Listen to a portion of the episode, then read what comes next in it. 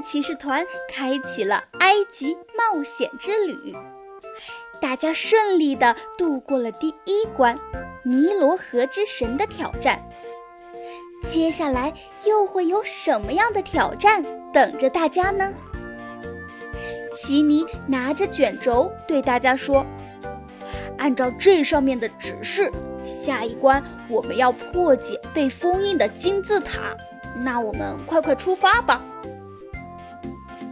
沿路上，伙伴们看到了很多威风凛凛的狮身人面像和神秘庄重的埃及金字塔。嘎啦说：“嘎啦嘎啦，这里有这么多金字塔，不过看起来都蛮正常的。哪一个才是我们要找的被封印的金字塔呢？”这时，雷宝突然说道：“雷到我了，好吗？伙伴们，你们快看，这里有一个金字塔的塔身，像拼图一样。”上面好像有着特殊的图腾。奇尼用手触碰了一下金字塔上带有图案的石块，原来它像华容道一样是可以进行移动的。看来大家要把这些拼图恢复成完整的图腾才可以。主粒子说：“虽然如此。”但是我们并不清楚这个图腾原本是什么样子的呀，嗯，实在是无从下手啊。冻栗子默默地说道：“鹦鹉法老。”冻栗子果然不鸣则已，一鸣惊人。大家定睛一看，发现了鹦鹉法老的嘴的图案。看来真的有可能是鹦鹉法老的图腾。聪明的奇尼在旁边的沙漠上，凭着自己的记忆画出了鹦鹉法老的样子。接着，伙伴们齐心协力，将对应的拼图送往了合适的位置。小仙儿拍拍手说道：“我的个仙儿啊，终于大功告成了！”呃，可是好像也没有什么反应啊。话音刚落，特殊的金字塔就出现了一个金光闪闪的门，门的正方漂浮着两个按钮，一个是继续，另一个是结束。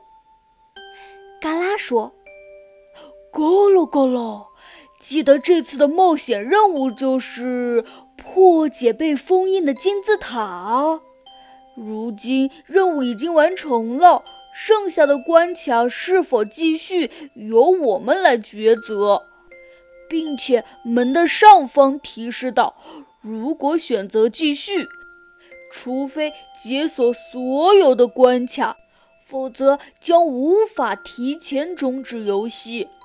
那么大家还要继续进行接下来的探险吗？伙伴们。互相对视了一下，大家很默契地按下了继续的按钮。既然来了，我们就要奉陪到底。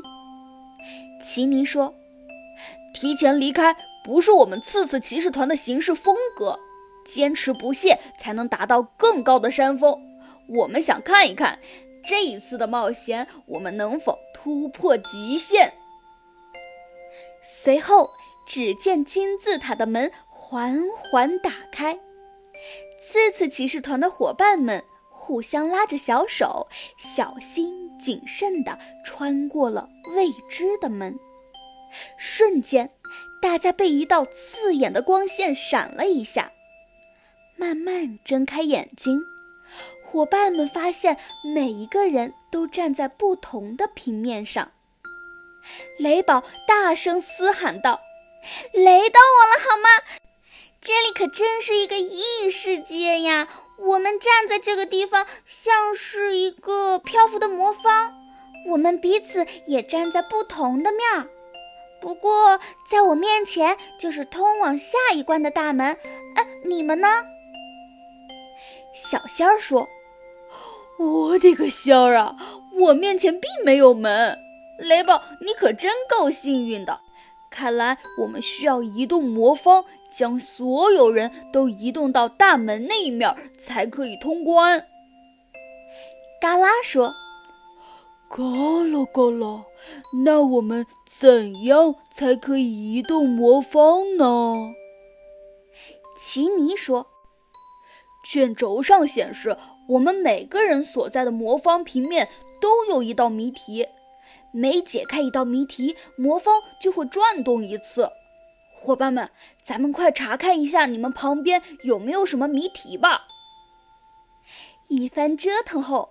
次次骑士团的伙伴们都找到了对应的谜题，众人集思广益，齐心协力，最终破解了所有的谜题。